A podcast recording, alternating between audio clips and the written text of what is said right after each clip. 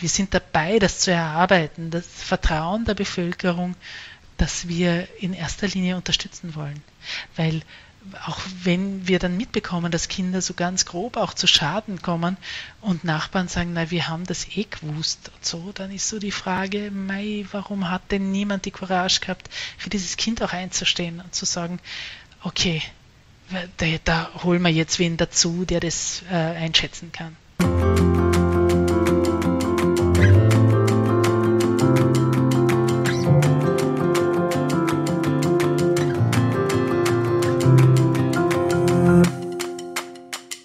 Hallo und herzlich willkommen bei einer weiteren Folge der Dorfrunde, dem Podcast von SOS Kinderdorf.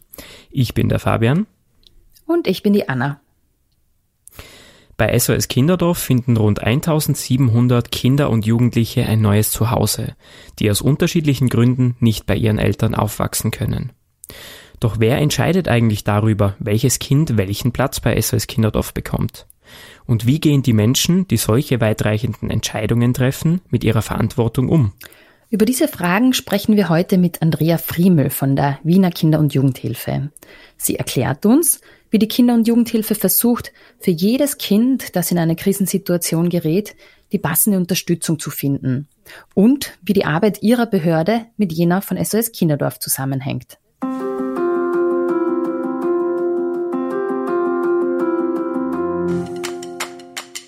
Hallo Andrea, danke, dass du dir heute Zeit für uns nimmst. Ja, schön bei euch zu sein. Hallo.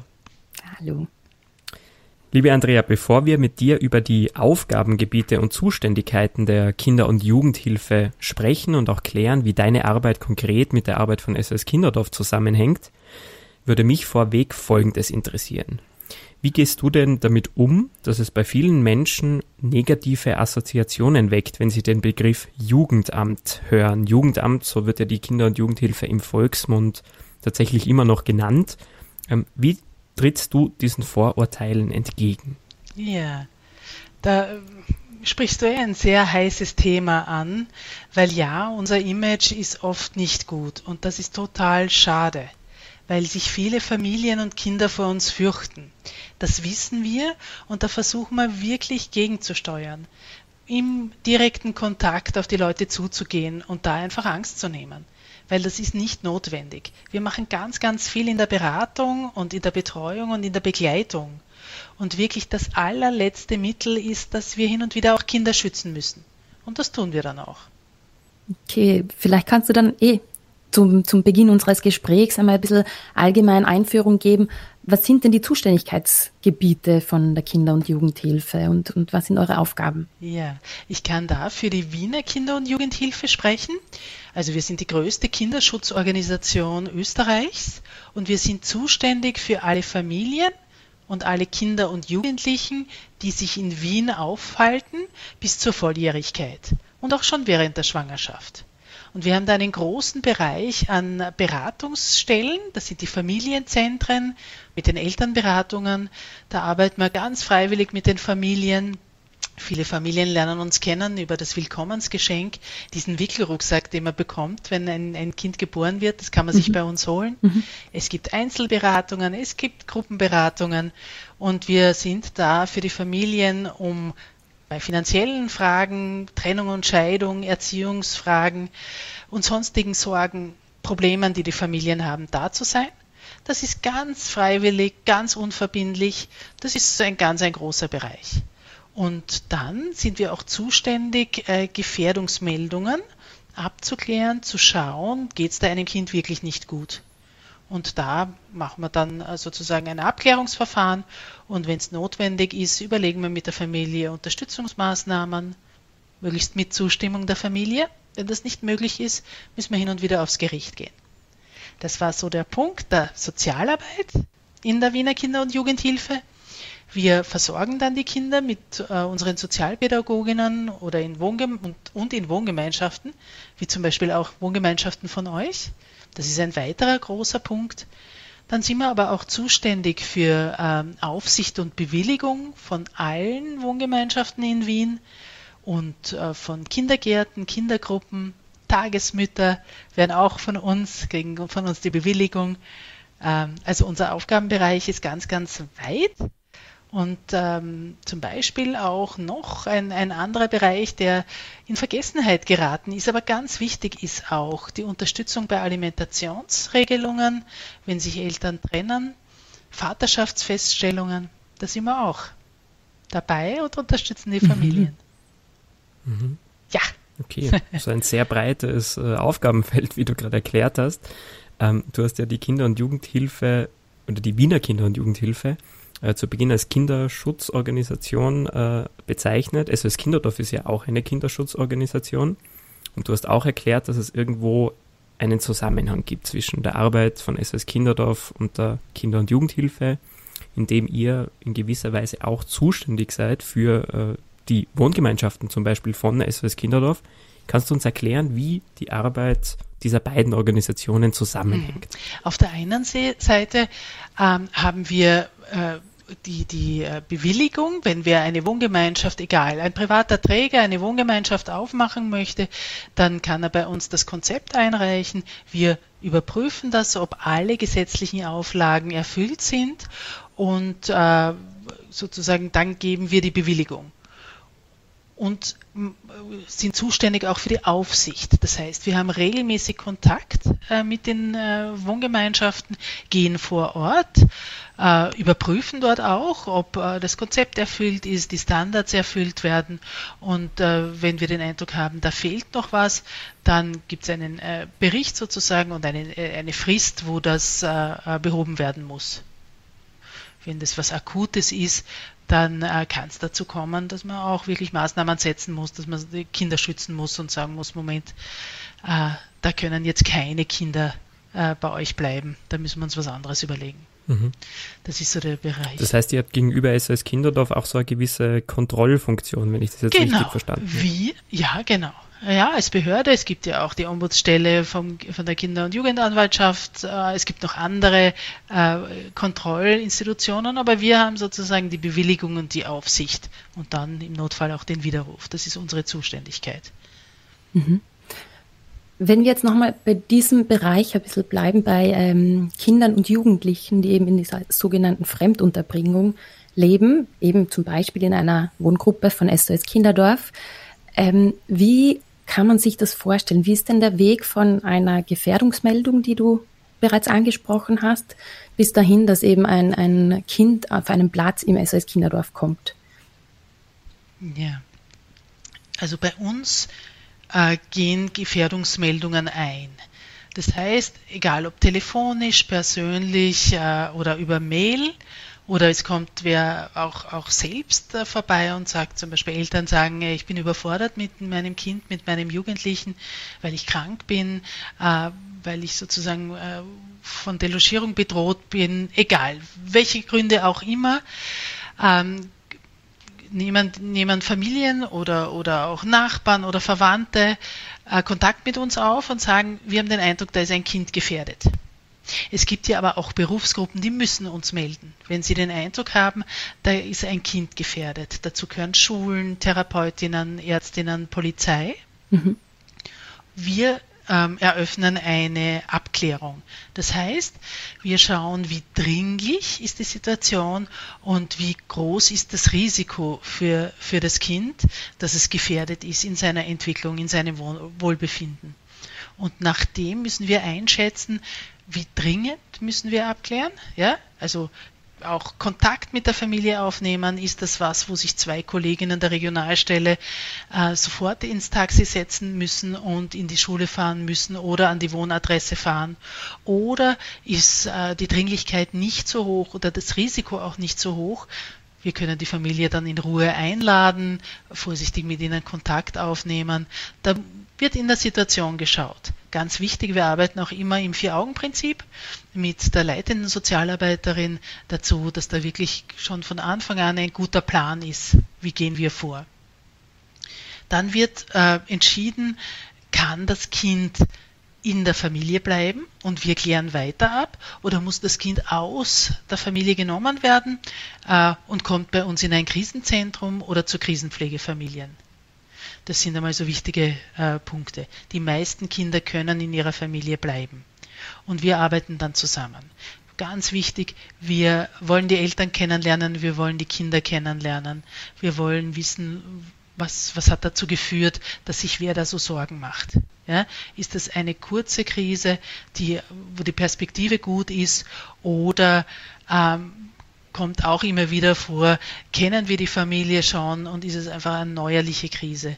Und wir beobachten, dass die Dynamik äh, eher so verläuft, dass, dass die Prognose nicht so gut ist, mhm. ja, dass man nicht weiß, äh, ob die Schädigung der Kinder, wie massiv die Schädigung der Kinder ist und was muss man machen, mhm. damit das nicht noch massiver wird. Dann wird in der, im Krisenzentrum oder bei der Krisenpflegefamilie abgeklärt, wie gesagt, mit den Eltern, mit den Kindern und dann wird entschieden, kann das Kind zurück zur Familie oder gibt es Verwandte oder andere nahe Bezugspersonen zum Kind, wo das Kind äh, leben kann, bleiben kann oder soll es in eine Wohngemeinschaft oder zu Dauerpflegefamilien.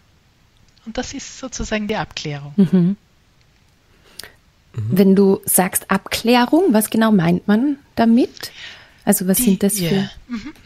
Wir arbeiten, wie gesagt, immer eben im Vier-Augen-Prinzip mhm. und da schaut man sich wirklich die Situation an der Familie. Wie geht es dem Kind? Äh, wie ist es in der Entwicklung? Äh, wie ist die Einschätzung der Kinder? Äh, wir schauen uns die familiäre Situation an. Was, was gibt es denn da? Ja, wer, und es gibt immer vier große Gründe, wo wir sagen, da ist ein Kind gefährdet. Wenn das Kind vernachlässigt ist, das ist die überwiegende Anzahl der Abklärungen. Äh, wenn ein Kind körperlich misshandelt wird, wenn ein Kind psychisch misshandelt wird oder der sexuelle Missbrauch. Und wir schauen uns an, welche Bereiche sind betroffen, wo ist sozusagen das Wohl des Kindes gefährdet, was für Maßnahmen wären möglich. Wir sprechen mit den Eltern, wie es dazu gekommen ist, zu dieser schwierigen Situation, welche Lösungsmöglichkeiten sie schon ausprobiert haben und äh, welche Unterstützung sie brau brauchen würden von uns, was ist da möglich. Genau, das ist während eines Abklärungsverfahrens zu tun.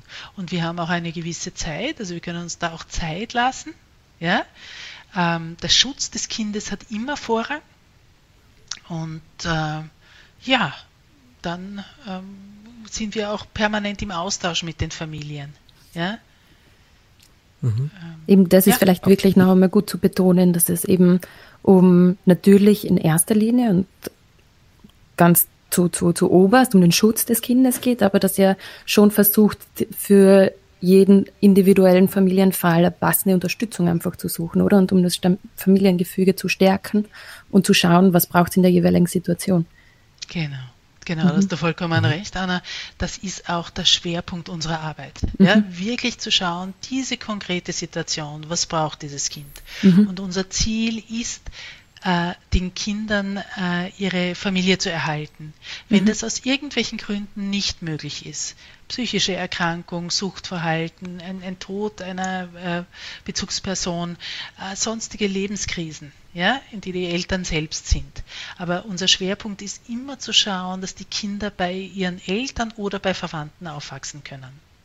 Und in zweiter mhm. Linie dann in einer Institution von euch oder die, die wir selbst als Wiener Kinder- und Jugendhilfe führen, aber es gibt ja auch andere Träger, die was anbieten.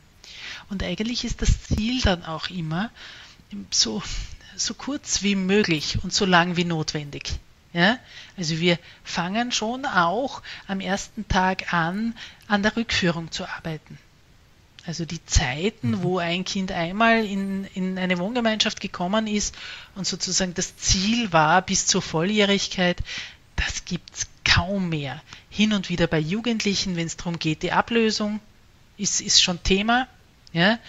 Aber sonst äh, versuchen wir eigentlich immer die Eltern zu stärken, damit sie die Kinder gut mhm. äh, versorgen können. Mhm. Stellen wir das in der Praxis. Wir hatten ja vor kurzem eine Familie im Podcast auch zu Gast, die äh, auch im Rahmen der mobilen Familienarbeit unterstützt worden ist von SS Kinderdorf. Und da ist schon ganz klar rausgekommen, dass es eben seitens der Eltern auch ziemlich viel Mut braucht, diese Hilfe überhaupt anzunehmen. Ähm, ich stelle mir das als große äh, Herausforderung in der Praxis dar, wenn ihr als Kinder- und Jugendhilfe auch so weitreichende Entscheidungen trefft, die aber gleichzeitig irgendwo gemeinsam mit den Eltern treffen wollt. Ähm, Was sind denn da so die größten Stolpersteine, Herausforderungen im Kontakt, in, in der Zusammenarbeit mit den Eltern? Mhm. Da hast du vollkommen recht. Wir haben auf der einen Seite die Kontrolle und sind auch, können auch Maßnahmen gegen den Willen der Eltern machen. Ja, eine der wenigen Stellen, die auch in die Rechte der Eltern eingreift. Das wissen wir auch genau. Und äh, es ist wirklich auch Beziehungsarbeit. Ja? Wenn äh, wir, äh, die Leute mit uns in Kontakt kommen, sind sie meistens in einer Krisensituation. Ja, das wissen wir zum Beispiel Wegweisung, Betretungsverbot. Die mhm. Polizei verhängt das. Wir werden informiert. Für viele Frauen ist es genau das, mit denen, mit, mit dem gedroht wurde. Ja, also Frau, wenn du dich wehrst, sagt der Mann oder die männliche, die, die Familie des Mannes, dann sind die Kinder weg. Wart nur, dann kommt das Jugendamt. Ja, und wir stehen dann tatsächlich vor der Tür. Ja, und da geht es darum, wirklich Angst zu nehmen. Ja, Angst zu nehmen, genau zu erklären, was unsere Aufgabe ist und was unser Ziel ist.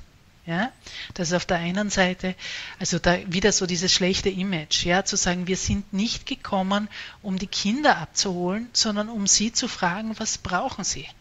Ja?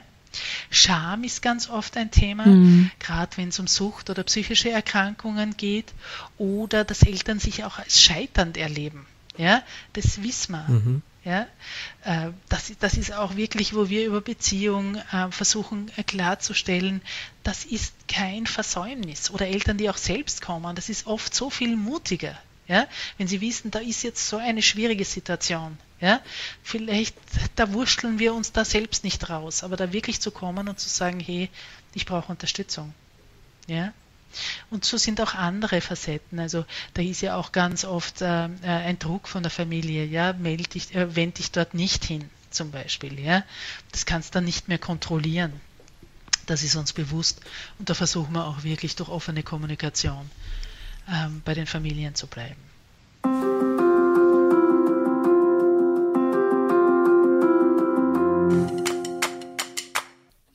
Welches Verhältnis habt ihr dann also eure SozialarbeiterInnen, wenn die in die Familien gehen, ähm, zu den Kindern, was ist denn da der Unterschied jetzt bei eben einer Wohngruppe von uns, die Sozialpädagoginnen, sind ja natürlich enge Bezugspersonen dann für die Kinder, die dort leben. Wie ist denn das Verhältnis eben von, von, von den Sozialarbeiterinnen der Kinder- und Jugendhilfe zu den Kindern? Wie gut kennt ihr die? Wie, wie, wie legt man das an? Wie ist ja. da dieser Beziehungsaufbau? Ja, genau. Wir haben auf der einen Seite bei der Wiener Kinder- und Jugendhilfe die Sozialarbeiterinnen und dann haben wir ja aber auch sogar noch viel mehr, über 600 äh, Sozialpädagoginnen wie ihr ah, auch und die sind okay. auch in der Wohngemeinschaft. Das sind sozusagen diese Wohngemeinschaft, ungefähr 80 Wohngemeinschaften, die wir selbst betreiben als Wiener Kinder- und Jugendhilfe. Und da denke ich mir, ist das Berufsbild ganz gleich mit wie bei euch. Das heißt, die Kolleginnen leben tatsächlich mit den Kindern. Wir in der Sozialarbeit, also eher so im ambulanten Bereich, Bereich. Wir sind ganz oft bei, in Krisensituationen für die Kinder da, äh, bei Gesprächen, bei Begleitungen ähm, und das ist auch vom Einzelfall ähm, sehr unterschiedlich. Viele Kinder begleitest du in so ganz entscheidenden Lebensphasen. Ja, oder Familien auch. Da ist natürlich dann plötzlich ein, ein nahe Verhältnis, wenn du ein Kind tatsächlich wo rausholst aus einer gefährlichen oder bedrohlichen Situation da kann schon ein ähm, sehr enges Verhältnis sein. Mhm. Ja? Auch dass die Kinder dich mhm. Jahre später noch äh, treffen und, und ansprechen. Äh, wir sind auch im Zuge der Biografiearbeit, ist es uns ganz wichtig, alle Beteiligten da für die, für die Kinder auch da zu sein und ihnen zu ermöglichen, wenn sie damals äh, Sachen erlebt haben, noch abzuklären, wie war das. Ja? Und warum haben wir diesen Schritt auch setzen müssen damals? Das ist ganz unterschiedlich, ja. Mhm. Und bei einigen Kindern. Weil dieses aus der Familie ja. rausholen, was du gerade auch äh, erwähnt hast, das ist ja ein wesentlicher Unterschied letztlich, oder? Zu der Arbeit einer Sozialpädagogin, die dann wirklich in der Betreuung der Kinder mhm. tätig ist. Mhm. Ähm, oder ja. der.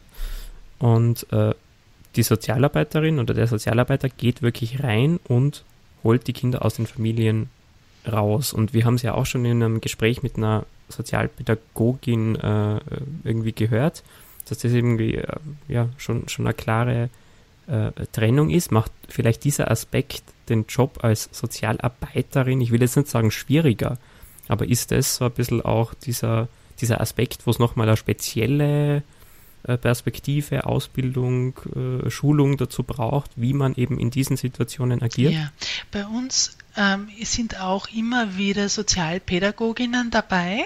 Ja, äh, ich selbst mhm. habe das zum Beispiel, wenn du eine Geschwisterreihe überstellen, wir sagen überstellen musst, äh, dann nimmst du auch möglichst für jedes Kind äh, eine Kollegin mit, egal aus welcher Berufsgruppe, damit du die Kinder gut begleiten kannst. Mhm. Aber ja, da kommt es zu akuten Krisensituationen. Ja, also tatsächlich ganz, ganz herausfordernd. Ja, natürlich in erster Linie für die Kinder, aber auch für die Familien, auch für die Eltern. Das ist uns ganz klar und auch für uns äh, äh, Begleiterinnen ja, Sozialarbeiterinnen und wen immer du dann dabei hast. Wir versuchen natürlich in der Situation, äh, wir wissen, das ist auch eine äh, traumatisierende ähm, Situation für Kinder, das möglichst gut zu begleiten. Ja, deswegen habe ich gesagt, zum Beispiel mehr Kolleginnen mitnehmen oder die Kolleginnen in den Krisenzentren dann, die die Kinder gut begleiten. Ja, und wirklich äh, vom ersten Moment an äh, ihre traumapädagogischen Ausbildungen, wenn sie die haben, oder da Tools zumindest verwenden können, damit wir die Kinder gut äh, begleiten können. Ja, es ist eine sehr herausfordernde Situation. Ja, und da äh, wirklich versuchen wir auch zusammen zu helfen, mit dem Fokus auf, aufs Kind. Wobei man nochmal mhm. dazu sagen kann, eben das ähm, trifft ja lang, lang, nicht alle Fälle, wo auch Kinder dann rauskommen aus der Familie. Gibt es ja natürlich auch Situationen, wo die Eltern durchaus mitarbeiten oder sich selbst eben auch die Hilfe suchen. Von welchem Verhältnis reden wir denn da ungefähr? Also wie viele von, von den Fällen, wo Kinder eben eine Zeit lang nicht in der eigenen Familie leben, sind denn wirklich gerichtlich praktisch mit Zwang angeordnet? Ähm, ein, ein eher geringerer Prozentsatz. Ja? Ähm, und äh, da hast du vollkommen recht. Ganz oft, und das ist auch das Ziel oft der Abklärung, mit den Eltern zu erarbeiten, dass sie vielleicht jetzt einmal alle ihre Kraft brauchen, um ihre Situation zu stabilisieren, äh, um selbst gesund zu werden ja, und äh, sozusagen nicht das Kind in, in der schwierigen Situation mit ihnen zu belassen, sondern zu sagen, gut, ich will es zwar nicht, aber dann soll das Kind mal äh, ins Krisenzentrum kommen oder in eine Wohngemeinschaft, damit ich auf einen stationären Entzug gehen kann oder die Therapie ähm, beginnen kann. Mhm. Oder aber auch, um mich zu trennen von einem gewalttätigen Partner oder so. Oder meine finanzielle mhm. Situation äh, so zu stabilisieren, dass wir irgendwie eine Chance haben, geregelt äh, äh, zu leben dann, mittelfristig auch. Diese Eltern stimmen uns zu und einigen, wo es auch so klar ist, ja, dass sie zurzeit so geschwächt sind, dass sie die Kinder nicht versorgen können. Da versucht man wirklich zu sagen, arbeitet mit uns zusammen, das ist unser Ziel. Ja, wir machen Vereinbarungen und dann können Sie auch zustimmen. Der Prozentsatz, ich habe jetzt nicht wirklich im Kopf, ich müsste nachschauen, aber ist eher gering. Und wenn wir sozusagen gegen den Willen der Eltern was machen, dann müssen wir innerhalb von acht Tagen am Gericht den Antrag stellen, dass unsere Maßnahme rechtlich überprüft wird. Und der Richter oder die Richterin schaut sich dann an, was, wie argumentieren wir und warum sagen die Eltern, das war nicht die richtige Entscheidung von uns. Und das soll dann möglichst schnell passieren, damit mhm. dann klar ist, äh, sollen die Kinder meistens zurück zu den Eltern, das wollen die Eltern, oder können wir unseren Betreuungsplan weitermachen. Mhm. Und wenn wir jetzt mal von dem Szenario ausgehen, dass ihr eben euren Betreuungsplan weitermacht und der Betreuungsplan sogar beinhaltet, dass vielleicht ein Kind äh, in die Fremdbetreuung, wenn auch temporär, von SOS Kinderdorf kommt, dann entsteht ja eine gewisse äh, auch Arbeitsbeziehung zwischen der Kinder- und Jugendhilfe, zwischen der Sozialarbeiterin oder dem Sozialarbeiter und dem der Sozialpädagogin. Ähm, wie schaut denn diese Zusammenarbeit in der Praxis aus, jetzt konkret zwischen der Kinder, Wiener Kinder- und Jugendhilfe und SOS Kinderdorf? Ja, wenn es klar ist im Krisenzentrum, dieses Kind bleibt in der vollen Erziehung, dann fangen die Kolleginnen in der Region, die Sozialpädagoginnen an äh, zu suchen. Und zwar braucht es eine sozialpädagogische Wohngemeinschaft oder eine sozialtherapeutische oder eine sozialpsychiatrische. Also da müssen wir noch schauen, was passt zu diesem Kind. Und umgekehrt schauen wir, was könnt ihr anbieten? Wie schaut die Wohngemeinschaft, der Wohngemeinschaftsplatz gerade aus, der bei euch ist? Und dann wird sozusagen Kontakt aufgenommen und geschaut, passt das, ist das der beste Platz für das Kind? Und dann äh, geht es über äh, ein Kennenlernen, äh, los und ja, sowohl das Kind als auch die Wohngemeinschaft, das ist ein ganz wichtiger Prozess, schaut, passt das, hat das, wird es funktionieren? Und äh, wenn beide Seiten ähm, zur Meinung kommen, ja, das schaut gut aus, ja, dann bereiten wir den Umzug vor. Und ähm, eventuell, wenn sich die Dinge gut entwickeln, würden, würdet ihr dann auch gemeinsam eben mit ähm, unseren Sozialpädagoginnen entscheiden, ob ein Kind auch zurückkehren kann wieder in die Familie. Ist das richtig? Ja, mhm. ja, genau. Äh, sozusagen die Letztverantwortung äh, hat immer, die Sozialarbeit hat immer die, die Wiener Kinder- und Jugendhilfe. Ja, wir haben ja äh, den Auftrag, und das sehen wir auch so, das gelindeste Mittel, beziehungsweise ähm, so kurz wie möglich und das sinnvoll für das Kind ist, dann wirklich Richtung Entlastung, Entlassung äh, zu arbeiten. Äh, vor allem, wenn es eine Gerichtsentscheidung ist, ja, dann nochmal mehr. Dann muss man auch gemeinsam wahrscheinlich aufs Gericht gehen und sagen, das und das hat sich verändert. Mhm. Jetzt äh, stehen die Chancen gut äh, dass das Kind gut bei den Eltern oder manchmal sind es auch andere Verwandte, die übernehmen können, ja, mhm. Ähm, ja, dorthin übersiedeln kann. Was wir nicht wollen, ist, dass Kinder so pendeln zwischen mhm. der Ursprungsfamilie, da äh, gibt es ein Problem, dann ist es in voller Erziehung, hat sich dort eingelebt, dann ist wieder eine Entlassung, dann geht das eine Zeit, dann wieder zurück. Dann ist vielleicht der vorige Wohngemeinschaftsplatz, die Gruppe, die vertraut war, nachbesetzt. Ja, dann muss das Kind woanders hingebracht werden. Das halten sogar sehr stabile Kinder diese Beziehungsabbrüche nicht gut aus. Ja? Und wenn geht, möchte man das schon ersparen, auch den Kindern, die meistens schon eine belastete Vorgeschichte haben. Wie geht man denn da als Sozialarbeiterin mit dieser doch enormen Verantwortung um? Eben wirklich immer das Beste für die jeweilige Situation, für das jeweilige Kind zu finden. Hm. Äh, die Arbeit im Team, zum Beispiel beim Abklärungsverfahren, das ist ganz entscheidend. Äh, aber auch eben mit Kolleginnen, sei das zum Beispiel, wenn die Entscheidung zur vollen Erziehung ist, Helferinnenkonferenz, eure äh, Expertise dann einzuholen oder die Expertise von vielen Leuten. Ja, auch das gibt Sicherheit. Wirklich möglichst viel Informationen, qualitativ hochwertige Informationen zur, und Einschätzungen zu bekommen, auch von unserer Psychologie. Dann wirklich zu schauen, wie geht es dem Kind, da auch im direkten Kontakt. Also wir sind auch immer angehalten zu schauen, wie geht es dem Kind, wie ist die Einschätzung, auch nach den Kinderrechten, die, die, die Teilhabe der Kinder in all, an all diesen Schritten, das ist uns sehr, sehr wichtig.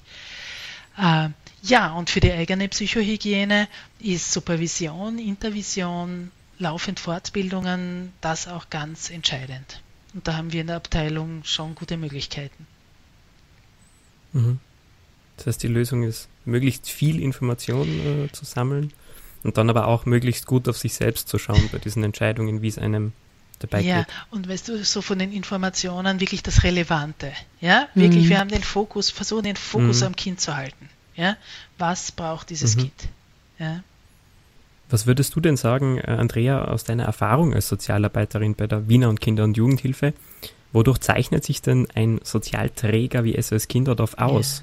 Ja. Ähm, Gibt es Aspekte, vielleicht sogar die, die die Zusammenarbeit mit SOS Kinderdorf auch etwas schwieriger gestalten? Oder ist das alles super? Ja, ja erstens ist das super. Ja?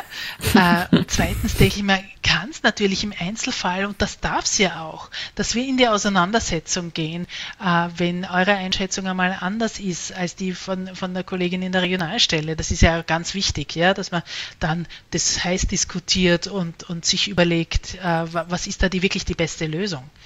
Äh, aber sonst seid ihr ein, ein äh, Kooperationspartner von uns mit ganz langer Geschichte auch äh, und sehr innovativ.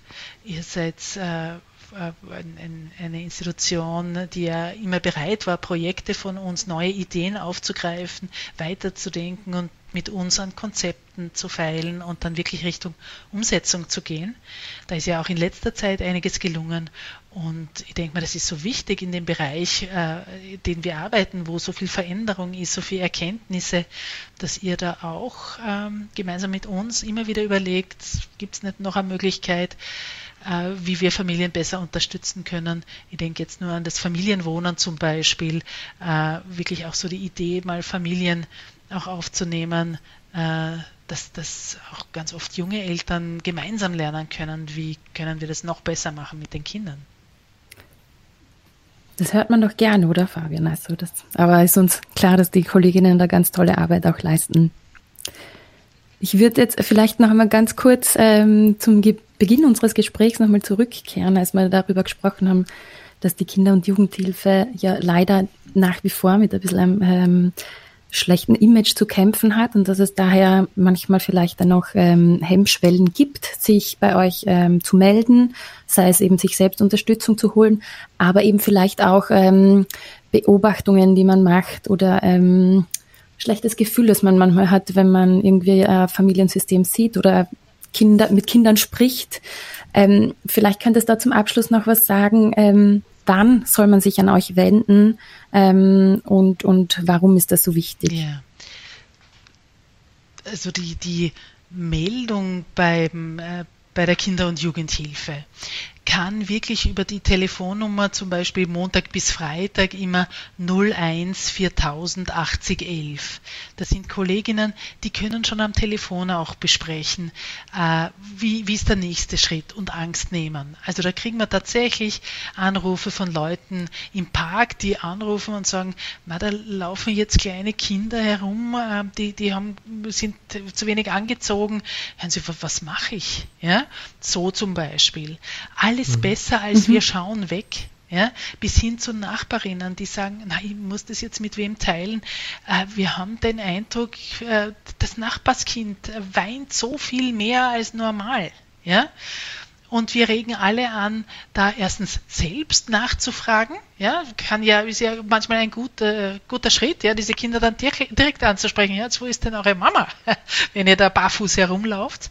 Aber wenn die Besorgnis steigt, wirklich mit uns Kontakt aufzunehmen, weil unsere, unser Fokus ist immer so die Unterstützung. Ja, was braucht die Familie? Und das wirklich auch ähm, mit, mit den Betroffenen dann äh, zu besprechen. Nicht, ich zeige sie beim Jugendamt an, sondern ich glaube, sie brauchen Unterstützung. Da gibt es doch, da gibt es doch Familienhelferinnen mhm. oder äh, mobile Arbeit mit Familien, Leute, die wirklich in die Wohnung kommen können, ja, oder mal eine Beratung bei uns. Wirklich so diesen Aspekt der Unterstützung reinzuholen. Und das Ganze, und das ist auch schön bei mhm. der Wiener Kinder- und Jugendhilfe, umsonst. Ja, also alle unsere Leistungen kosten den Familien auch nichts. Ja? Und das mhm. wissen wir, was eine Therapiestunde zum Beispiel äh, kostet oder so, das wissen wir, oder Beratungs- oder Mediationsstunde. Wir können da einiges anbieten. Also so viel auch zu dieser Meldung oder dieses gemeinsam, wir holen uns gemeinsam Unterstützung das ist auch oft, ähm, dass wir sagen, na, kommen Sie mit, mit Ihrer Tochter zum Beispiel, wenn Verwandte anrufen und sagen, ich habe so den Eindruck, ähm, Suchtverhalten oder eine psychische Erkrankung ja, eines Elternteils, das, das wird so viel schlimmer. Ja, dann kommen Sie vorbei, wir überlegen gemeinsam, wie kann Unterstützung ausschauen. Ja, mhm. Das ist zum Beispiel ein, ein ganz mhm. äh, wichtiger Punkt auch. Ja? Und ähm, so ein Stück das Vertrauen, aber das stimmt schon, dass wir sind dabei, das zu erarbeiten, das Vertrauen der Bevölkerung, ähm, dass wir in erster Linie unterstützen wollen. Weil auch wenn wir dann mitbekommen, dass Kinder so ganz grob auch zu Schaden kommen und Nachbarn sagen, na, wir haben das eh gewusst und so, dann ist so die Frage, mei, warum hat denn niemand die Courage gehabt, für dieses Kind auch einzustehen und zu sagen, okay, da, da holen wir jetzt wen dazu, der das äh, einschätzen kann. Das heißt, wenn ich als Privatperson eine Situation beobachte, die mich irgendwie verunsichert, kann ich mich ganz niederschwellig bei euch melden und kann ich das vielleicht auch anonym machen, wenn ich mich irgendwie nicht mit Namen erkenntlich machen will? Ja, ja, Anna, du als Privatperson kannst auch als Nachbarin oder als Freundin bei uns äh, anrufen und deine Besorgnis äh, melden, so eine Meldung machen. Wir gehen der Meldung nach, egal ob das anonym ist oder mit Namen. Wichtig sind für uns die Inhalte. Melden sich Jugendliche eigentlich zum Teil auch selbst bei euch und ähm, sagen, mir geht es irgendwie mit meinen Eltern nicht gut, ich brauche Unterstützung? Ähm, ja, es kommen auch äh, Kinder und Jugendliche selbst. da ist die Schwelle aber schon auch sehr hoch. Ganz mhm. oft kommen Freundinnen oder Freunde, die mhm. erzählen, äh, meiner, meiner oder, äh, oder Geschwister auch ganz oft, Geschwister, die sagen, äh, ich selbst habe mich nicht schützen können, aber meine kleineren äh, Geschwister sollen sich besser, mhm. also da, da habe ich den Auftrag. Das mhm. ist oft auch sehr erschütternd für uns, äh, sozusagen, dass die sich selbst nicht helfen konnten, aber zumindest für die Geschwister. Mhm. Also das kommt schon ähm, immer wieder vor. Dann würde ich sagen, liebe Andrea, ich hoffe, dass wir einen Beitrag dazu leisten konnten, yeah. dass eure Arbeit äh, nochmal ein bisschen verständlicher wird und vielleicht die Hemmschwelle auch sinkt, äh, sich mal bei euch zu melden. Ähm, du hast uns auch ganz toll erklärt, wie die Zusammenarbeit ähm, zwischen der Kinder- und Jugendhilfe und SOS Kinderdorf funktioniert. Wir bedanken uns recht herzlich für deine Zeit und für die tollen Einblicke. Danke. Vielen Dank, war ein spannendes Gespräch. Ja, schön. Danke euch. Für mich es auch schön.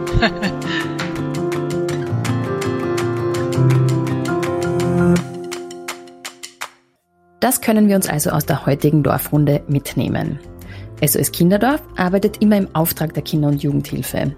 Das bedeutet, dass die Kinder- und Jugendhilfe um freie Plätze in unseren Betreuungsangeboten anfragt, wenn diese in der jeweiligen Situation für ein Kind der beste Ort sind. Damit es erst gar nicht so weit kommt, dass Kinder von ihren Eltern getrennt werden müssen, bietet die Kinder- und Jugendhilfe ein breites Spektrum an Beratungs- und Unterstützungsleistungen für Familien in Krisensituationen. Diese Angebote stehen den Familien kostenlos zur Verfügung. Menschen, die sich Sorgen um das Wohlergehen von Kindern machen, sollten also absolut keine Scheu haben, sich bei der Kinder- und Jugendhilfe zu melden. Eine solche Kontaktaufnahme kann auch anonym erfolgen und einfach als Beratungsgespräch in Anspruch genommen werden. Bestimmte Berufsgruppen wie etwa Lehrerinnen oder Therapeutinnen sind jedoch verpflichtet, Meldung zu erstatten, sollten sie die Gefährdung eines Kindes wahrnehmen. Nach einer Gefährdungsmeldung wird jeder Fall zumindest im Vier-Augen-Prinzip individuell beurteilt und Maßnahmen festgelegt, um den Schutz der betroffenen Kinder zu gewährleisten. Das Herausholen aus der Familie und die Unterbringung in einer betreuten Wohngruppe ist dabei meist die letzte Option. Das Ziel ist prinzipiell die Stärkung der Familie, damit die Eltern selbst gut für ihre Kinder sorgen können. Als zuständige Behörde hat die Kinder- und Jugendhilfe auch das Recht, Entscheidungen gegen den Willen der Eltern durchzusetzen. Hier braucht es ein besonderes Fingerspitzengefühl der Sozialarbeiterinnen, um wirklich die jeweils beste Lösung für ein Kind zu finden. Dazu holen sich die Sozialarbeiterinnen umfassende Informationen ein, befragen Expertinnen und achten durch Supervision und Intervention auch besonders darauf, wie sie persönlich mit der Verantwortung umgehen können. Die Kinder- und Jugendhilfe hat bis heute den unverdient schlechten Ruf, Kinder vorschnell von den Eltern wegzuholen. Hier wird in den Beratungen und Gesprächen intensiv versucht, Ängste zu nehmen und die Unterstützungsabsicht der Kinder- und Jugendhilfe in den Fokus zu rücken. Wenn dir diese Folge der Dorfrunde gefallen hat, dann lass uns doch eine positive Bewertung da. Das geht auf allen gängigen Podcast-Kanälen und hilft uns dabei, unsere Arbeit für noch mehr Menschen nachvollziehbar zu machen. Auch über euer direktes Feedback freuen wir uns immer sehr. Das geht ganz einfach mit einer E-Mail an podcast.sos-kinderdorf.at. Danke für eure Aufmerksamkeit und bis bald.